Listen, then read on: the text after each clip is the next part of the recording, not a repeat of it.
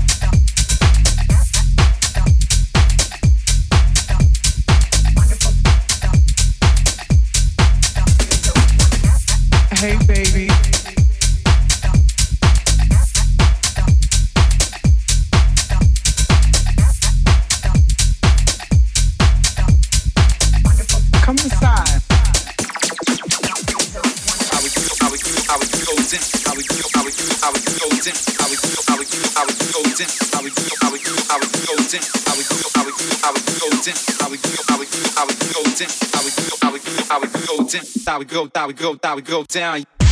Hey, baby.